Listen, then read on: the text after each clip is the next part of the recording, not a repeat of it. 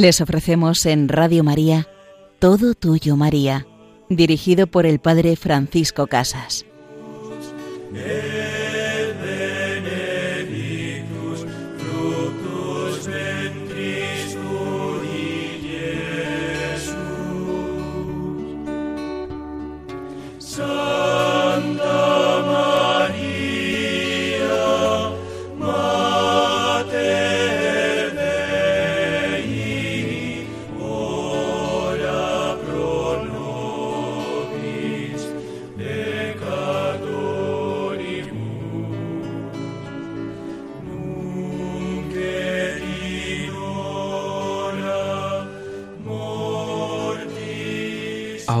Y en la hora de nuestra muerte, tú eres nuestra Madre, tú eres nuestra intercesora ante el trono de tu Hijo Jesús, porque tú eres la llena de gracia y por tanto digna de alabanza. En este programa vamos a comentar las letanías lauretanas que se enmarcan dentro de este título María es Virgen, Virgen desde su concepción. Es virgen digna de alabanza, es virgen poderosa. Y en la segunda parte de nuestro programa nos vamos a acercar y a comentar la vida de San Pío de Pietrelcina, más conocido como el Padre Pío, un santo de nuestros tiempos, del siglo XX, un santo que concede grandes milagros a todo aquel que se acerca a él con fe y le pide su intercesión para que le obtenga del buen Dios las grandes obras que necesita para la salvación de su alma. Pues comenzamos nuestro programa comentando esta letanía Virgen digna de alabanza. Debemos imitar las virtudes de la Virgen María y procurar que los demás también lo hagan y que se conozca y admire su singular santidad. Es una exigencia del amor que es difusivo por naturaleza, propagar, glorificar, hacer conocer a la persona amada. Este es el sentido de esta invocación, Virgen digna de alabanza. María vivió en la piadosa sombra de una oscuridad que conmueve, en profunda y perfecta humildad. Aparece en la primera parte del Evangelio y después solamente reaparece en el Calvario cuando participó en las penas de la cruz. Después de Jesucristo, el alma más santa y más excelsa fue sin duda la de María Santísima. Por eso debe ser la más exaltada y colmada de alabanzas. Estas alabanzas y esta gloria tuvieron principio antes que ella estuviera sobre la tierra participando del privilegio del Hijo. Fue exaltada mucho antes de nacer. La Iglesia en su liturgia ha coronado a María con las fiestas en su honor introducidas en el año litúrgico. Los oficios, los himnos, las letanías, las procesiones, la solemne coronación de sus imágenes, que manifiestan el amor de la Iglesia hacia su Madre Celestial. Para ella, el genio de los grandes doctores de la Iglesia, la pluma de los teólogos, la palabra enamorada de los oradores sagrados y la oración confiada de todos los que la aman es un canto de alabanza a nuestra Madre. Bienaventurada la boca que habla de María Santísima con frecuencia y también con mucha reverencia.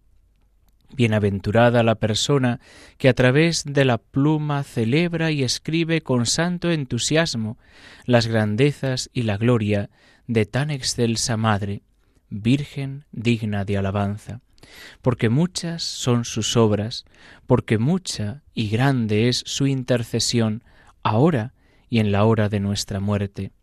Ojalá cayéramos en la cuenta, fuéramos conscientes de que María ahora intercede por nosotros, de que María ahora está ante el trono de su Hijo, pidiendo, hablando bien de cada uno de nosotros, y por ello es digna de alabanza.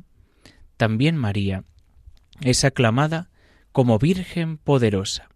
Se distinguen dos clases de poder, un poder propio y un poder participado. Solo Dios es poderoso por virtud propia. Aquellos a quienes Dios les comunique poder es por voluntad de Él, y por tanto hablaríamos de un poder participado. Cuando decimos que María Santísima es omnipotente, no la igualamos a Dios, ni decimos que ella lo sea por sí misma. Este poder del cual ella está revestida le viene de Dios, le fue comunicado por una gracia especial de Dios. María es poderosa porque su poder se asocia al de su Hijo Jesucristo. Su divina maternidad es el fundamento principal de su poder. Es imposible determinar los límites de esta omnipotencia participada. Existen dos mundos, el mundo de la materia y el mundo sobrenatural de las almas, dos órdenes de omnipotencia, la omnipotencia de Dios Creador y la omnipotencia de Dios Redentor y Santificador. La omnipotencia participada de María brilla principalmente en, el universo sobrenatural, en el cual ella ha sido constituida Madre Espiritual de los redimidos, cooperadora de Cristo en la redención y en la salvación de las almas. Decimos principalmente porque también en el orden físico ella ejerce un gran poder, como lo prueban las numerosas curaciones que concede a sus devotos. Bastaría recordar los milagros en Lourdes. El poder de María Santísima tiene por fin cooperar a la obra de la redención, a la cual están llamados todos los seres humanos sin distinción, y alcanzar los bienes de los que tienen necesidad.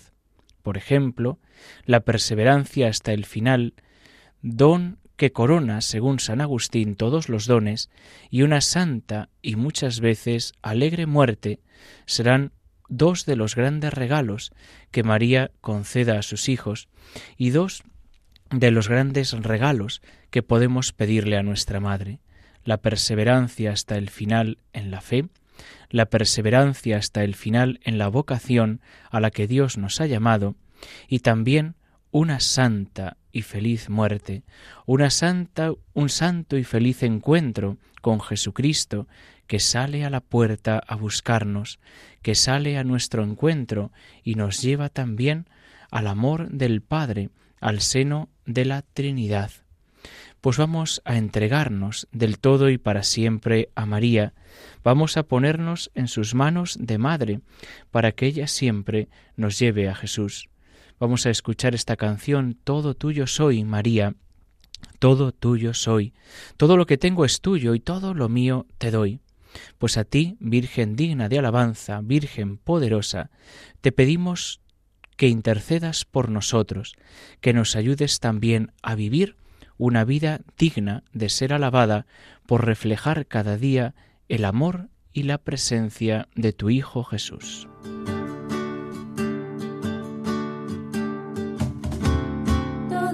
Soy, María,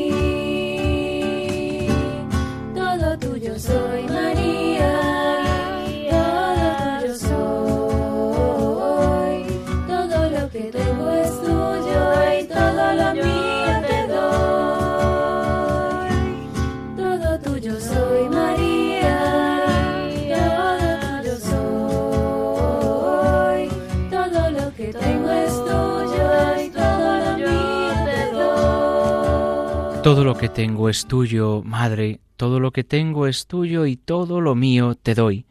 Así queremos vivir cada día de nuestra vida. Nos encontramos en este programa Todo Tuyo, María, con el Padre Francisco Casas.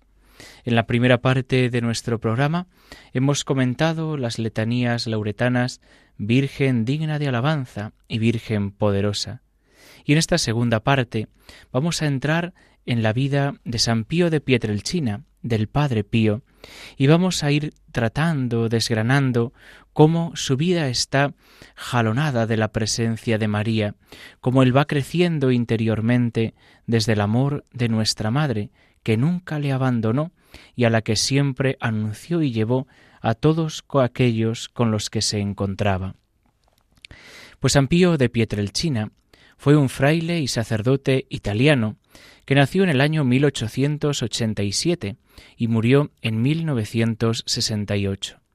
Un santo, por tanto, de nuestra época, de, nuestra, de nuestro siglo, del siglo XX, perteneciente a la orden de los hermanos menores capuchinos. San Pío recibió los estigmas de Jesucristo en las manos, los pies y el costado. Se hizo célebre también por obrar algún milagro durante su vida y por los dones extraordinarios que Dios le concedió. Jesucristo quiso asociarlo de una forma especial a su pasión, y esos son los estigmas. El Padre Pío decía, Oh Jesús, mi suspiro y mi vida, te pido que hagas de mí un sacerdote santo y una víctima perfecta. Y tanto que sí lo hizo. El Dios bueno que siempre escucha las súplicas de sus hijos, le concedió al Padre Pío participar de su pasión, ser una víctima perfecta, una víctima con Cristo, una víctima con Jesucristo. Y eso es lo que estamos llamados a ser todos los sacerdotes, víctimas, a entregarnos con Cristo y como Cristo por el reino de los cielos. El sacerdote debe ofrecerse como Cristo en el altar, en el altar cada día al celebrar el santo sacrificio del Señor. Pues uno de esos dones que recibió el Padre Pío fue su extraordinaria capacidad para acercarse y entender el alma humana, hasta tal punto que podía leer los corazones y las conciencias de quienes se le acercaban. Esa capacidad para penetrar y desnudar el alma humana, que brotaba de la caridad que movía su corazón, lo convirtió en un confesor único. Abundantes testimonios corroboran que quienes acudían a él para confesarse encontraban ese rostro de Dios que acoge al pecador. El padre Pío, a los cinco años, tuvo una visión de Cristo quien se le presentó como el Sagrado Corazón de Jesús. Cristo mismo posó su mano sobre la cabeza del pequeño Pío. El niño, en respuesta, le prometió al Señor que sería su servidor, siguiendo los pasos de San Francisco de Asís. Desde entonces, Pío tuvo una vida marcada por una estrechísima relación con Jesús y con su madre, la Virgen María. Ella se le apareció en numerosas ocasiones a lo largo de su vida. Pues vamos a entrar un poco y a ver la vida del Padre Pío desde esa mirada de María, desde esa mirada materna de la que sabemos que siempre nos cuida. El verdadero retrato del Padre Pío resultaría incompleto si no se pusiese de relieve, como lo tuvo en su vida, su espiritualidad mariana. En su larga vida de octogenario aparece siempre como una filigrana la figura de la Virgen, que pasa a un primer plano en los momentos más difíciles. Es un amor que nació allá en Pietrelcina y brilló hasta el ocaso terrenal del Padre Pío es San Giovanni Rotondo. Gran parte del secreto del Padre Pío queda iluminado por la Virgen, a la que tiene presente en los años de la infancia como a madre tranquilizadora y en las horas más oscuras de la vida como su aliada en el combate. El recién nacido, Francisco Forgione, se hace cristiano al recibir el bautismo en la iglesia de Santa Ana, en Pietrelcina, bajo el título de Santa María de los Ángeles. El octogenario Padre Pío cierra para siempre sus ojos a pocos metros de la iglesia de San Giovanni Rotondo, bajo el título de Santa María de las Gracias, una trayectoria decididamente mariana. En la iglesia madre de Pietrelcina se venera la Virgen de la Libera, patrona del pueblo. El amor a esta Virgen fue uno de los que se instalaron ya desde los primeros años en el corazón del niño Forgione, y que se prolongó durante toda su vida, iluminándola con ternura. Hacia los años cincuenta, la víspera del primer domingo de agosto, llegó al convento de San Giovanni Rotondo desde Pietrelcina el capuchino Fray Modesto Fucci, a procurarse algunas planchas de mármol para la iglesia de los capuchinos. El padre Pío le soltó de repente Haz lo que tengas que hacer y vete enseguida. En contra de las intenciones de Fray Modesto, que pensaba detenerse algunos días, el padre insistió Tienes que irte. y explicó el porqué.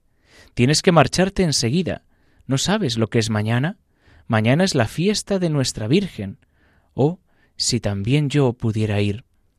La Virgen, a la que había aprendido a amar en la iglesia del pueblo natal y que conservaba en una imagen, se le presentó para alentarle en los días de oscuridad. El padre Agustín nos informa de que en Benafro, en noviembre de 1911, durante aquella misteriosa permanencia en Pietrelchina, el joven sacerdote, padre Pío, después de unas tentaciones pavorosas, gozaba de numerosos éxtasis en los que de ordinario se le aparecían Jesús, la Virgen, el ángel de la guarda. El padre Agustín nos relata los coloquios el 20 de noviembre al 3 de diciembre, en los cuales, con el afectuoso estilo del amante meridional, el padre Pío repite muchas veces los apelativos Madrecita, Madre mía, aquella señora, tu madre, Madrecita querida. En el éxtasis del 29 de diciembre llega a decirle Oye, Madrecita, yo te quiero mucho, más que a todas las criaturas del cielo y de la tierra. Después de Jesús, se entiende, pero te quiero mucho. En el día 3 de diciembre le habló así Eres hermosa, madre mía, me glorío de tener una madrecita tan espléndida.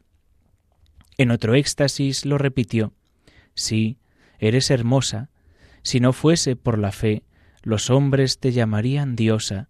Tus ojos brillan más que el sol. Eres hermosa, madrecita. Me enorgullezco de ello. Te amo.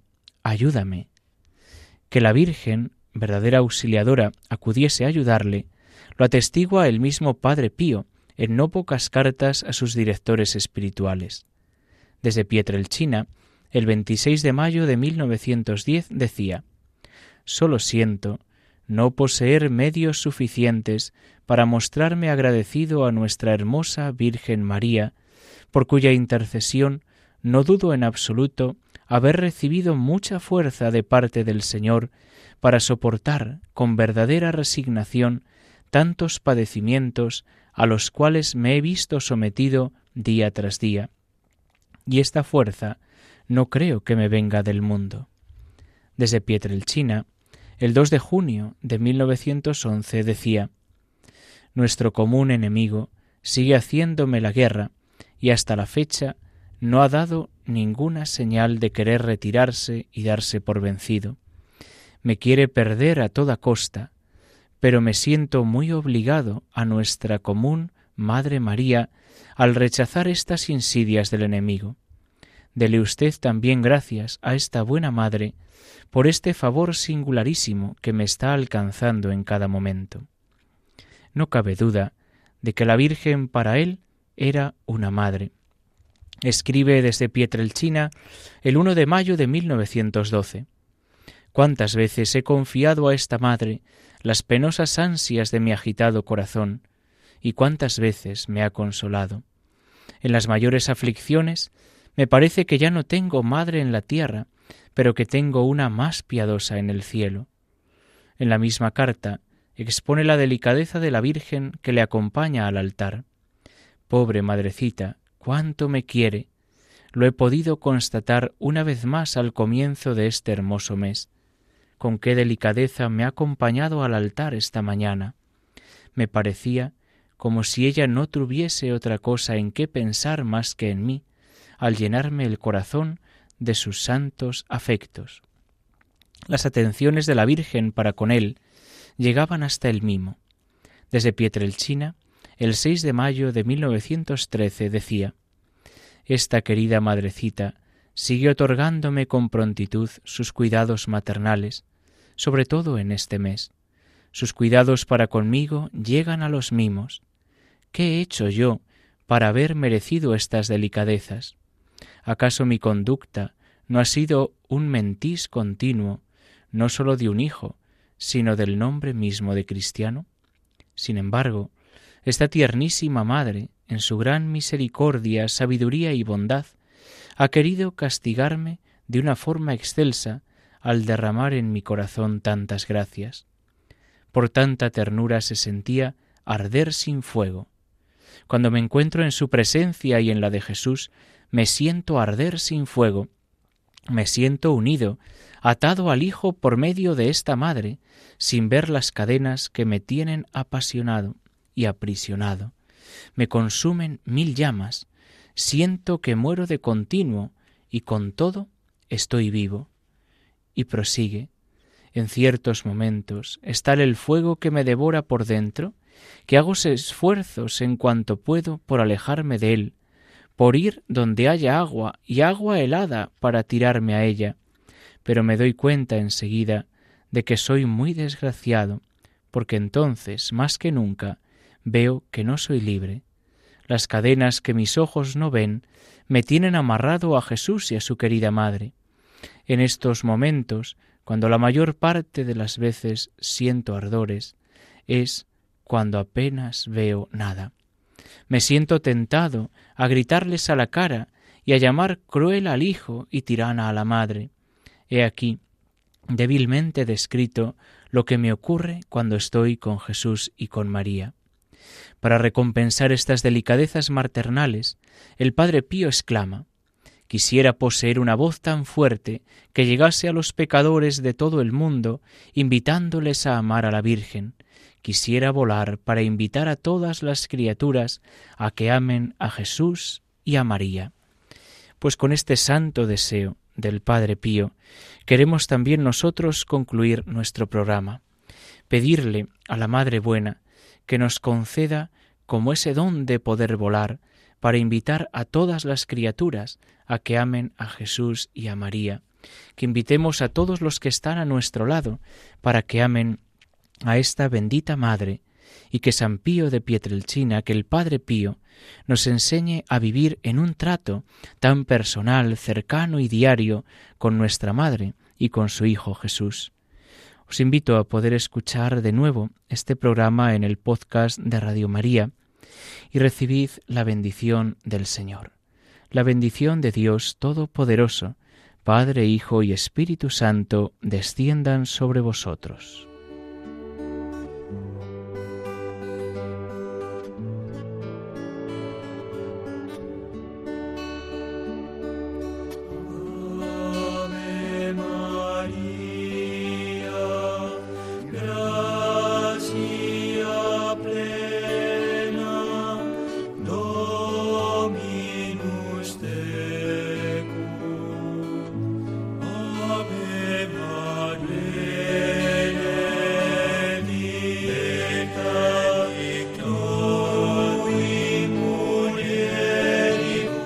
Han escuchado Todo Tuyo María con el Padre Francisco Casas.